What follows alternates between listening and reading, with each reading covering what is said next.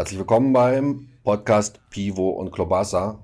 Pivo und Klobasa, die beiden Hauptzutaten für ein schönes Wochenende, zumindest wenn man sich in einem mitteleuropäischen Land bewegt, das wir uns hier ein bisschen näher vor die Brust nehmen wollen, nämlich Tschechien. Die Tschechische Republik, unser östliches Nachbarland und dort wird natürlich auch Fußball gespielt. Die Hauptzutaten dafür sind, wie gesagt, Pivo und Klobasa, also Bier und die richtig schön fettige Schweinswurst, die die Mundhöhle verbrennen muss, da wo das Fett reinspritzen muss in den Mund, um das wirkliche volle Erlebnis zu erhalten.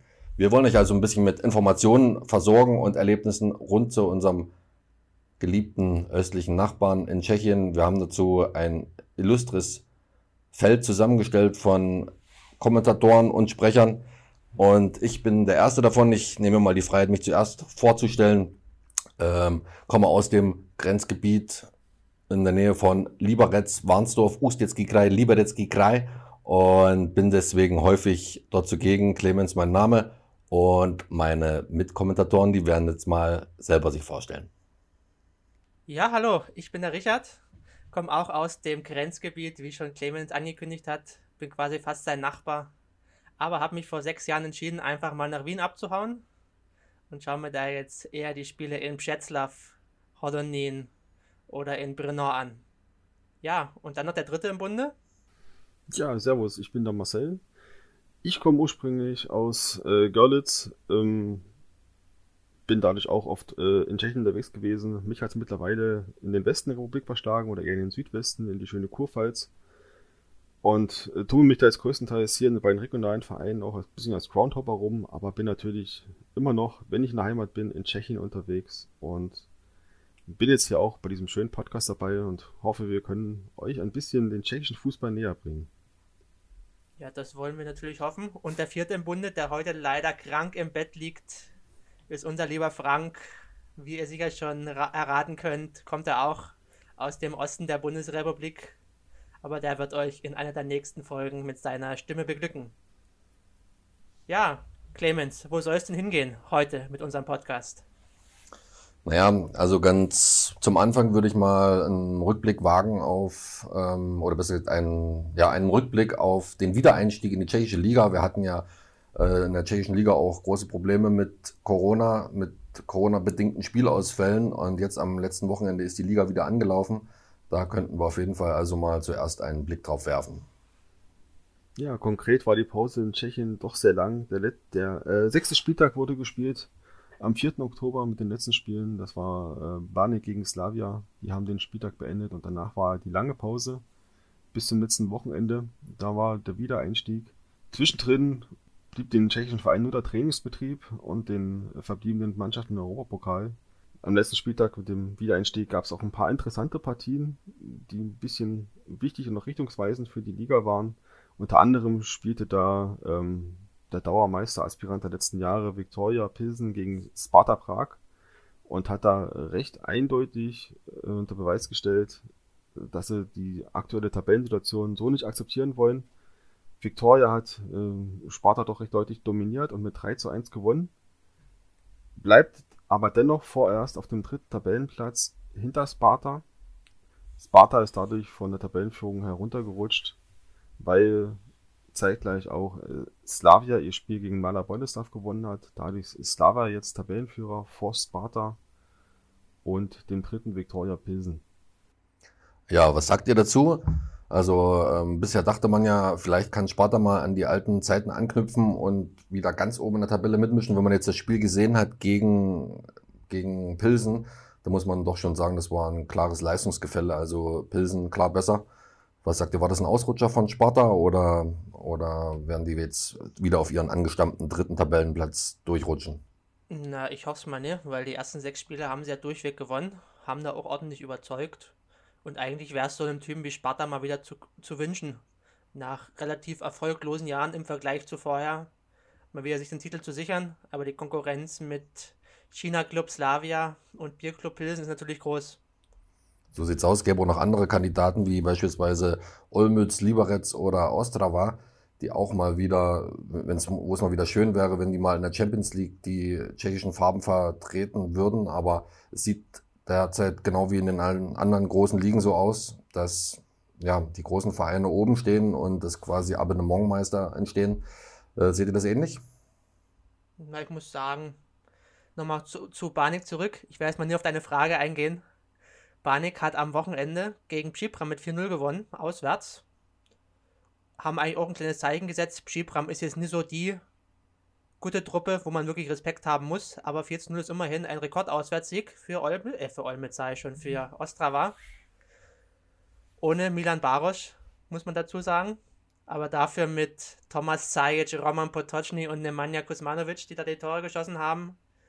Natürlich kann man auch dazu sagen, dass sich Pschipram schon in der vierten Minute selbst dezimiert hat und quasi das ganze Spiel nur zu 10 auf dem Raten stand.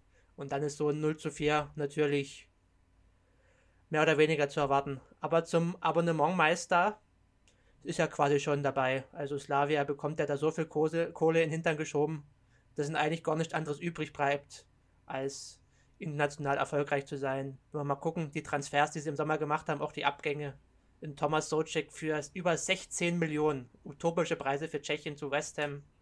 Wladimir Zofal für 6 Millionen auch noch hinterhergeschoben zu den Engländern. Also da kommt auch außerhalb des chinesischen Investors ordentlich Kohle rein. Und da ist eigentlich mehr oder weniger klar, dass da Slavia auch in diesem Jahr eigentlich vorne stehen müsste. Was anderes wäre für das Team eine Enttäuschung. Wenn sie nur Dritter oder Vierter werden, wäre es vielleicht für uns gut. Aber ich glaube, da könnten einige Leute, die da in Prag die Hebel in der Hand haben, den Koffer nehmen und sich in ein anderes Land absetzen. Ja, ich denke, die, die teuren Transfers äh, sind nicht nur dem geschuldet, dass da mal ein bisschen Geld reinkommen muss, sondern ich denke, bei Slavia nimmt das vielleicht langsam schon Ausmaße an, dass sie auf ihr Financial Fair Play achten müssen. Und das äh, schreibt ja vor, dass sich äh, der Verein bis zu einem gewissen Grad ja auch selbst tragen muss. Und ich denke mal, in der Richtung waren wahrscheinlich auch die Transfers angestrebt, dass da mal ein bisschen Geld außerhalb der Investoren in die Kassen kommt, weil sonst Slavia bisher eigentlich nur Geld ausgibt. Und denke ich noch, ja, nicht, noch nicht sehr viel verdient hat bei dem, was sie machen. Das stimmt schon, aber Financial Fairplay, wenn wir mal kurz nach England schauen, nur ganz kurzer Exkurs, Manchester City.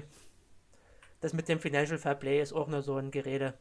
Also, so viel heiße Luft. ist da meiner Meinung nach, also mehr heiße Luft, genau. Clemens. Ja, am, am Zweifelsfall äh, kommen die Großen mit dem blauen Auge davon und Slavia Prag wird wahrscheinlich bei der UEFA noch kein großer Verein sein. Ähm, ich denke mal, dass sie doch ein bisschen vorsichtig an die Sache rangehen, denn kleinere Vereine kommen wahrscheinlich schneller auf die Finger wie die großen, die dazu beitragen, dass, äh, dass die UEFA da ihr Geld bekommt. Auf jeden Fall. Und Slavia wäre bestimmt auch bei einer europäischen Super League dabei. Gut, bleiben wir nochmal kurz beim, äh, beim ersten Spieltag. Können wir später gerne nochmal drauf zurückkommen, wenn wir vielleicht nochmal einen Blick werfen auf die tschechischen Spieler im Ausland, wenn äh, genügend Zeit bleibt. Äh, Ostra war gut ähm, 4-0 gewonnen, war aber auch erst der zweite Saisonsieg im siebten Spiel, deswegen würde ich das jetzt noch nicht so hochhängen, stehen auch nur auf Platz 10. Die Mannschaft, die, wo ich finde, die beste Leistung diese Saison abliefert, ist FK Pardubice. Aufsteiger können nicht im heimischen Stadion spielen, müssen ja immer im Judischka-Stadion in Prag spielen. Und stehen jetzt auf Platz 6, vier von sieben Spielen gewonnen, oder? Hervorragende Leistung. Schon. Also, gut, Opa war am siebten Spieltag, war jetzt ohne so der Gegner, aber als Aufsteiger, wie du schon gesagt hast, in einem fremden Stadion, ohne Zuschauer, also ohne die heimischen Fans, die sie da in die erste Liga überhaupt gepeitscht haben, zu gewinnen, ist schon eine klasse Leistung. Auf jeden Fall. Marcel, was sagst du? Ja, Pardubic ist ja quasi nicht nur Aufsteiger, sondern für die ist die erste Liga komplettes Neuland. Das ist die erste Saison seit Neugründung der tschechischen Liga für den Verein in der ersten Liga.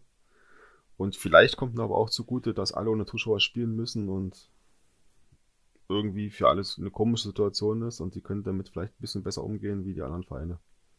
Vielleicht spielt ihnen das auch ein bisschen in die Karten. Ja, komische Situation ist ein gutes Stichwort.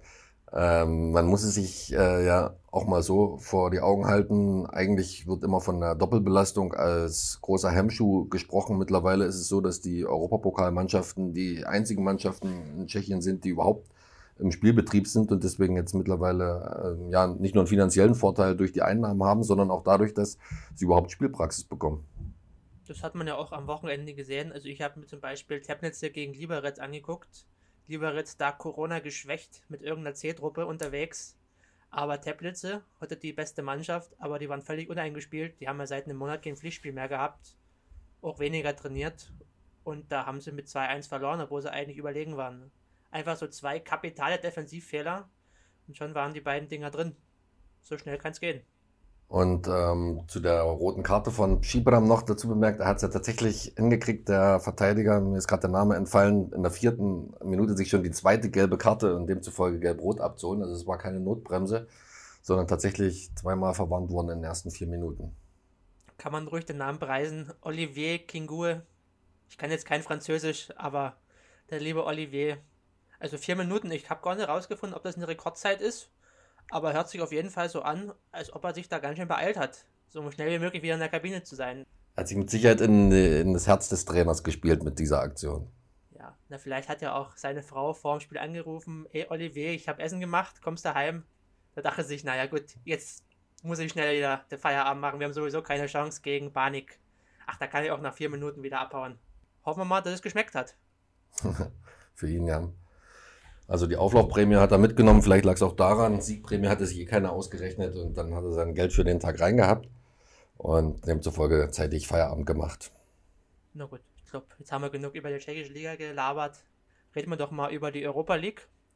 Und da waren zwei von uns sogar unterwegs am Wochenende. Am Wochenende, am Donnerstag natürlich. Erzählte mal, was war da los?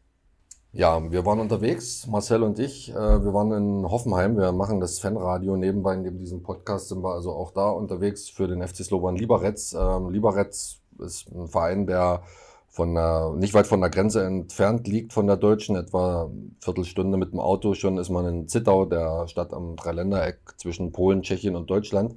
Demzufolge in diesem Einzugsgebiet eine relativ große Interessensgemeinschaft von deutschsprachigen Fans.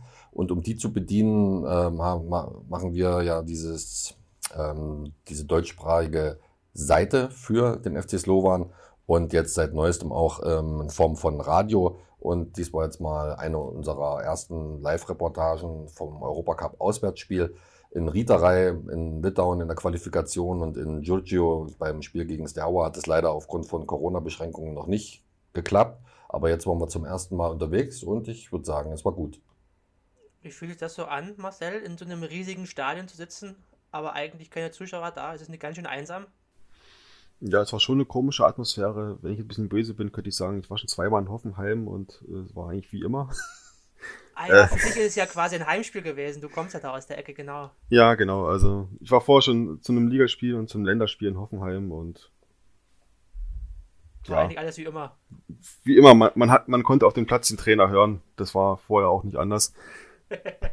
aber sonst, ja, natürlich war es schon eine komische Atmosphäre. Ähm, aber auch mal eine ungewohnte Sichtweise, weil man ja nicht auf der normalen Tribüne gesessen hat, sondern auf der Pressetribüne ähm, wo man auch mal, mal den Anführungszeichen richtigen Profis vor uns mal zuschauen konnte, wie den äh, Damen vom SWR, die vor uns gesessen haben und die Radioreportage gemacht haben. Und so war das mal doch eine interessante Erfahrung, wie es da hinter den Kulissen abläuft. Ja, hört sich spannend an. Ja, du bist ja aus der Ecke, du bist sicherlich mit dem Auto angereist. Ich hatte es furchtbar weit. Ich, hab, äh, ich brauche 20 Minuten nach Sinsheim von hier aus. Oh je, ich glaube, jetzt kommt gleich vom Clemens ein Einwand. Der hat, glaube ich, etwas länger gebraucht, oder? Ja, ich bin mit der preisgünstigen Variante gefahren, also mit einem Quer durchs Land-Ticket ähm, von der tschechischen Grenze hat es, glaube achteinhalb Stunden gedauert mit sechsmal Umsteigen. Also ja, Dresden, Hof, Bamberg, Bad Reichenhall kann ich mich noch entsinnen. Es waren dann auch ein paar Ortschaften dabei, die ich noch nicht gehört hatte, eben wie Bad Reichenhall. Bad Reichenhall oder Freienhall, ich weiß es gar nicht mehr. Nee, Reichenhall, kann ich dir als Orts Ortskundiger okay. sagen. Sehr gut, wunderbar. Genau, ähm, aber das ist auch ähm, eine schöne Sache. Ich fahre gerne zu, kann man sich wunderbar auf so ein Europapokalspiel einstimmen. Ähm, das Stadion an sich, es ist ähm, für tschechische Verhältnisse ein sehr großes und modernes Stadion. Also wenn man sonst die tschechischen Stadien zum Vergleich hat, maximal Slavia ist da von der Modernität her auf einem ähnlichen Level. Deswegen, das war mal ganz schön. Man hat, also ich habe früher auch schon für den FC Oberlausitz in der Regionalliga die Spiele kommentiert Und es waren manchmal, so wie es in der Regionalliga üblich ist, Dorfplätze bei den Amateurvereinen und teilweise auch richtig gute Stadien bei den Profivereinen, also BFC Dynamo, Karl Jena oder ähm, Babelsberg.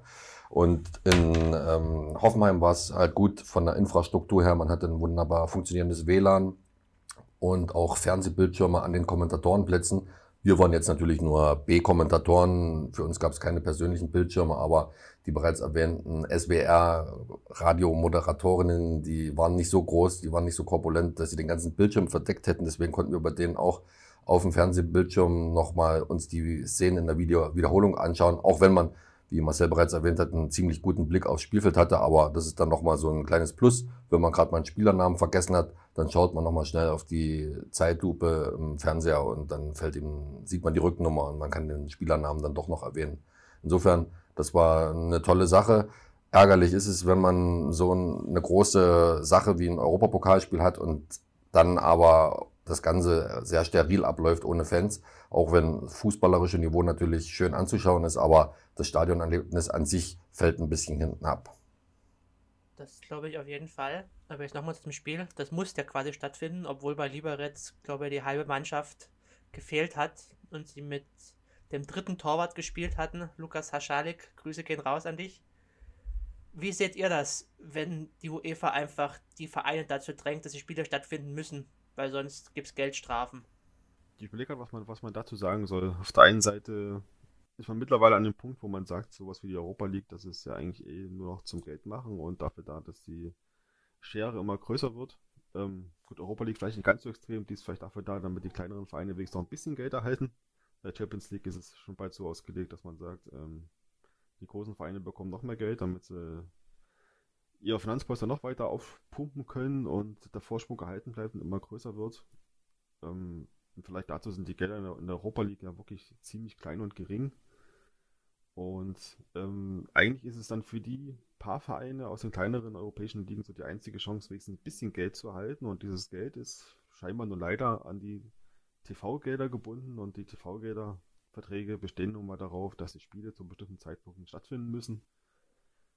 Und so kann man halt, ja, von zwei Standpunkten rangehen. Von der sportlichen Seite her ist es eigentlich ein großer Blödsinn, solche Spiele überhaupt stattfinden zu lassen. Auf der anderen Seite ist es eine der wenigen Möglichkeiten für die kleinen Vereine überhaupt noch irgendwie an Geld zu kommen. Ja, dem kann ich mich nur, dem kann ich mich nur anschließen. Ähm, wobei es allerdings auch ein bisschen scheinheilig wäre zu sagen, die UEFA äh, zwingt die Vereine. Die UEFA könnte auch einfach sagen, wenn ihr nicht antretet, dann bekommt ihr keine Antrittsprämie oder was dergleichen. wird es jetzt noch nicht mal als Strafe auslegen. Und äh, kann ich dir versichern, dass jeder Verein mit der A-Jugend kommen würde, einfach um das Geld mitzunehmen. Gerade in der tschechischen Liga, wo die Fernsehgelder und die Werbeeinnahmen noch einen überschaubaren Rahmen haben, sind solche Europacup-Einnahmen Gold wert. Das äh, ist so, als wenn man vom Bauernstand in den Adel aufsteigt, wenn man einen Europapokalplatz erreicht. Und deswegen ähm, würden also diese Spiele auf jeden Fall immer stattfinden, aber sportlich, vom sportlichen Wert her, ist es äh, relativ sinnlos, vor allen Dingen, wenn, gut, jetzt sind keine Fans mitgefahren, aber wenn Fans mitfahren würden, aber auch die Fans, die sich das, diese Spiele im Fernsehen dann antun müssen, ist es ja quasi schon ähm, ja nicht gerade sehr förderlich für den Verein. Gut für die Spieler aus der zweiten Reihe, die sich mal auf so einer Bühne beweisen dürfen, auch gegen starken Gegner und vielleicht sich auch mal im Fernsehen präsentieren können sind ja dann in der letzten Minute noch drei A-Jugendliche aufs Feld gekommen oder wie Lukas Schassalik, den du bereits angesprochen hast, der ist jetzt im Sommer von der A-Jugend in die zweite Mannschaft von Liberec hochgezogen worden. Für die Spieler ist es auf jeden Fall ein tolles Erlebnis. Ja, und der Hasalik hat ja auch ein gutes Spiel gemacht. Natürlich, wenn du hunderte Torschüsse auf dein Tor kriegst, da rutschen dir halt mal als jemand mit wenig Erfahrung zwei, drei Dinger durch. Aber ich glaube, die hätten können auch 10 zu 0 verlieren bei dem Torschussangebot durch Hoffenheim. Ja, es war ein Torschussverhältnis von 24 zu 3, glaube ich, am Ende, wobei bei Lieberetz relativ wenig Zwingendes dabei war. Und ich insofern. Sagen, wo kommen die drei Torschüsse her? Ich habe eigentlich nur einen wahrgenommen. Also können die anderen beiden nicht wirklich, zumindest nicht Richtung Tor so ganz gekommen sein. Also, sobald der Ball über die Torauslinie drüber geht, wird es vielleicht als Torschuss gewertet, also auch wenn er ganz knapp neben der Eckfahne einschlägt. Und naja, es kann auch sein, dass ich mich verlesen habe, dass ich einfach noch ein bisschen was Gutes daraus ziehen wollte. Wie gesagt, Fanradio, also parteiisch, ganz klar. Ich muss auch dazu sagen, ich habe mal als Statistiker beim Fußball gearbeitet und du sagst das einfach an deinem Kollegen, der da am Computer sitzt. Du telefonierst dann mit irgendeinem Typen jenseits deines Heimatlandes und wenn du nun mal das empfindest als Torschuss, dann wird es als Torschuss gewertet. Wird auch nie wieder korrigiert. Darüber können wir mal in einer der nächsten Folgen reden. Zum Thema, wie entstehen Statistiken, auch im tschechischen Fußball. Aber auf jeden Fall ist das sehr subjektiv. Und wenn ihr nur eingesehen habt, kann es genauso richtig sein, als wenn der Typ einen Ball gesehen hat, der gleich neben der Eckpfanne einschlägt und den als Torschuss gezählt hat. Sehr gut. Ja, ich habe die gleiche Erfahrung gemacht. Äh, vielleicht sollte man ähm, später vielleicht nochmal drüber äh, diskutieren. Äh, ich habe ähm, mal für befreundete Fußballspieler eine Zeit lang Spielprotokolle gemacht und denen dann halt so Statistiken vorgelegt. Ähm, und dann ging es mal um das Thema äh, Zweikampfstatistik, was ja auch in den Fernsehstatistiken immer wieder angesprochen wird. Und dabei musste ich feststellen, die Frage kam auf, was ist überhaupt ein Zweikampf?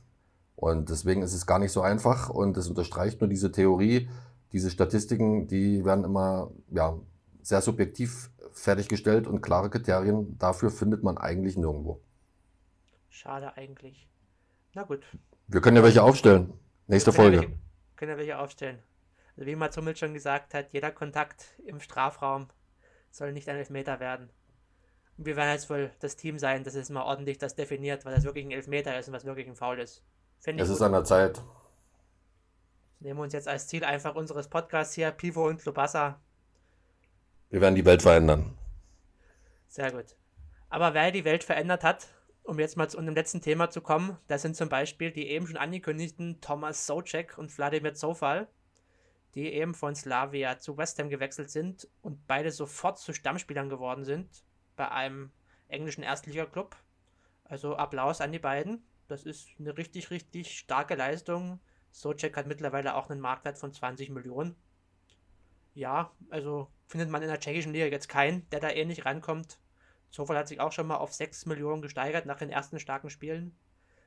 Und die werden jetzt quasi zum Führungsduo. Also zum Beispiel Socek hat letztens gegen Fulham in der letzten Viertelstunde den Siegtreffer geschossen. Also man sieht schon, da entwickelt sich was im tschechischen Fußball und da kommen jetzt neue Talente nach, die einem Tomasz Rosicki da Konkurrenz machen. Habt ihr da irgendwas dazu zu sagen zur jungen Generation? Auf jeden Fall. Ich warte noch, ob Marcel was sagen will. Nein, da bin ich noch nicht so nah dran derzeit. Also englischer Fußball, auch wenn tschechische Spieler da mitspielen, ist was, was momentan komplett an mir vorbeigeht. Deswegen halte ich mich da mal ein bisschen raus noch. Ja, also äh, gerade, also Socek, ehrlich gesagt, war mir kein großer Begriff. Ähm, der war in Liberec zu der Zeit, als ich das noch nicht so intensiv verfolgt habe und er war auch nur für ein halbes Jahr dort. Deswegen ihn kann ich persönlich nicht so einschätzen, aber Wladimir Zofal war jemand, den ich, dem ich eigentlich immer mit großer Begeisterung zugeguckt habe. Ich habe meistens auf der Haupttribüne gesessen und wenn er als rechter Verteidiger gespielt hat, dann bedeutete das, dass man also zumindest eine Halbzeit lang einen sehr guten Blick auf ihn hatte, wie er gespielt hat. Da ist er dann auch zum Kapitän geworden und ähm, ja, da konnte man schön sehen, äh, was er für eine Qualität hat. Man, es fällt ja immer relativ schwer, das einzuschätzen, wie hoch ist das Niveau in der einen Liga im Verhältnis zu einer anderen Liga. Und jetzt sieht man aber, er ist dann über den Zwischenschritt Slavia Prag, also tschechische Spitzenmannschaft, eigentlich der typische Werdegang für tschechische Top-Spieler, die also von einem Top-Club wie Slavia meistens jetzt mittlerweile gekauft werden, dann vielleicht nochmal für eine Saison ausgeliehen werden innerhalb der tschechischen Liga und dann für teuer Geld ins Ausland verkauft werden. Das gleiche war es bei Zofal auch. Und jetzt bei West Ham kommt er halt tatsächlich in der Premier League, in der vermeintlich stärksten, vielleicht zweitstärksten Liga der Welt, äh, tatsächlich so als Stammspieler zum Zug. Also Chapeau. Auf jeden Fall. Es Dann habe ich noch einen Namen. Ah, ja, Marcel, nur bitte? kurz reinkriegt, das wäre eigentlich mal ein interessantes Thema auch für eine der nächsten Folgen mal so abzureißen, wie so das Transfergebaren der tschechischen Liga eigentlich ist. Ich denke mal, für jemanden, der nur das aus äh, Deutschland oder aus den westlichen Fußballligen gewöhnt ist, für den sieht es wahrscheinlich, ist ein bisschen befremdlich, wie in Tschechien so ähm, der Transfers ablaufen und wie dann Spieler wieder verliehen werden und vor allem auch zu welchen Zeitpunkten Spieler wechseln. Also es ist nicht unbedingt so üblich wie bei uns, dass nur in der Sommerpause groß gewechselt wird, sonst kann durchaus passieren, dass in der Winterpause die halbe Mannschaft weg ist. Zumindest offiziell weg und dann spielen sie trotzdem wieder für den gleichen Verein, weil sie direkt wieder zurückverliehen werden. Und ich denke mal, das wird vielleicht mal, wäre noch ein interessantes Thema, vielleicht auch mal für eine der nächsten Folgen. Marcel ist notiert. Aber jetzt zum Abschluss noch ein Blick auf einen anderen Spieler. Antonin Barak. Sagt euch der irgendwas? Nein. Ja, hier spielt in Italien bei Hellas Verona. Mensch, hatte jemand recherchiert? Und sowas kennt man doch aus dem FF. Aha, dann bitte, Vortrag. Wer ist Antonin Barak? Was macht er? Wo kommt er her? Warte, ich hatte, muss, er, hatte er schon Corona? ich muss warten, bis die Seite in meiner Erinnerung geladen hat. Ah je, na, da fange ich mal an. Er hatte schon Erzähl mal. Corona. Das nur am Rande. Aber der wird jetzt quasi zum Star von Hellas Verona. Hat in den letzten beiden Ligaspielen drei Tore geschossen als Mittelfeldspieler. Gegen Benevento das Team quasi mit zwei Treffern zum Sieg geführt. Aber auch gegen Slatan FC, also den AC Milan, ein Tor gemacht. Also ein Talent, spielt auch Nationalmannschaft, der es auch geschafft hat. Und auch natürlich den typischen Werdegang, wie jeder Spieler, der international erfolgreich war, ging er über einen tschechischen Großclub, also Slavia Prag, dann zu Udine und ist jetzt auch noch von Udine ausgeliehen zu Hellas Verona. Und vielleicht findet er mal einen Einsatz bei Udine oder wechselt noch irgendwo anders hin. Aber auf jeden Fall fürs erste internationale Engagement ganz schön gute Leistung. Ja, auf jeden Fall. Ist ähm, ähm, mir auch unbekannt gewesen. Ich nehme also meine Worte wieder zurück. Aber ähm, ja, also man muss natürlich erstmal ähm, in den ersten sieben Spielen drei Tore machen in der Serie A, wo ja auch viel Wert auf Defensive gelegt wird, also die Verteidiger dementsprechend stark sind. Deswegen, ähm, ja, auf jeden Fall eine starke Leistung. Ähm, grundsätzlich hat man ein ganz paar Spieler in Italien tschechischer Nationalität, auch in England, wie bereits erwähnt. Sind noch ein paar mehr da, außer Zofal und äh, Socek. Äh, bloß in Spanien. Da geht es ein bisschen nach unten. Also in Spanien haben wir eigentlich nur den Torhüter von Sevilla und ansonsten eigentlich keinen tschechischen Spieler im, im Profibereich. Ja, muss ja jetzt nichts Schlechtes heißen. Also, es gibt ja auch in Tschechien quasi keine Deutschen. Es gibt einen Deutschen und einen Österreicher. Und ansonsten ist da auch Ebbe. Naja, gut, also das, überall jemand spielen. das hängt halt damit zusammen, dass das äh, Niveau in Tschechien relativ gut ist im Verhältnis zu dem, was man dafür verdienen kann. Deswegen gehen kaum deutsche Spieler nach Tschechien. Also die Spieler würden dann, die spielen, äh, verdienen in Deutschland wahrscheinlich das Doppelte für auf dem gleichen Spielniveau. Also ähm, in der Bundesliga verdient man bei einem Mittelklasseverein, da wo ich jetzt mal Slavia, Pilsen und Sparta, na gut, Sparta eher noch ein bisschen drunter einordnen würde. Also würde man in Deutschland bei so einem Verein das Doppelte vielleicht verdienen.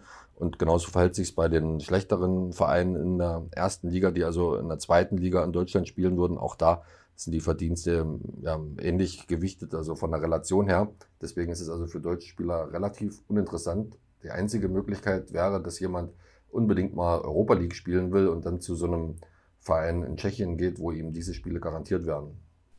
Da wird, gehen die meisten aber eher nach Luxemburg. Das ist so der typische Europa League-Tourismus deutscher Spieler. Kann man sich gerne anschauen, was in Luxemburg so eine Zeit lang los war, was da gespielt hat. Spieler aus der Oberliga, der Regionalliga, die da hingegangen sind, damit sie wenigstens mal ein bisschen äh, Europa League Quali spielen können. Na gut, ich glaube, für eine erste Podcast-Folge sind wir jetzt lang genug und werde euch nicht länger auf die Folter spannen. Nur noch ganz kurz für euch, liebe Zuhörerinnen und Zuhörer, als Hinweis. Die Hymne, die ihr da am Anfang gehört habt und jetzt auch noch zum Schluss gehört habt, gehört zu Banik Most, tschechischen Traditionsverein, der im Sommer neu gegründet wurde und jetzt von ganz unten wieder nach ganz oben will. Stattet dem Verein doch mal, wenn die Corona-Krise wieder halbwegs im Griff ist, einen Besuch ab. Die freuen sich über jeden Besucher.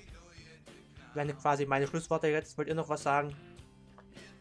Dem habe ich nichts hinzuzufügen, außer dass ich auch gerne mal wieder ins Stadion gehen würde. Also in Tschechien natürlich, so wie unser Podcast heißt, mit Pivo und Klobasa.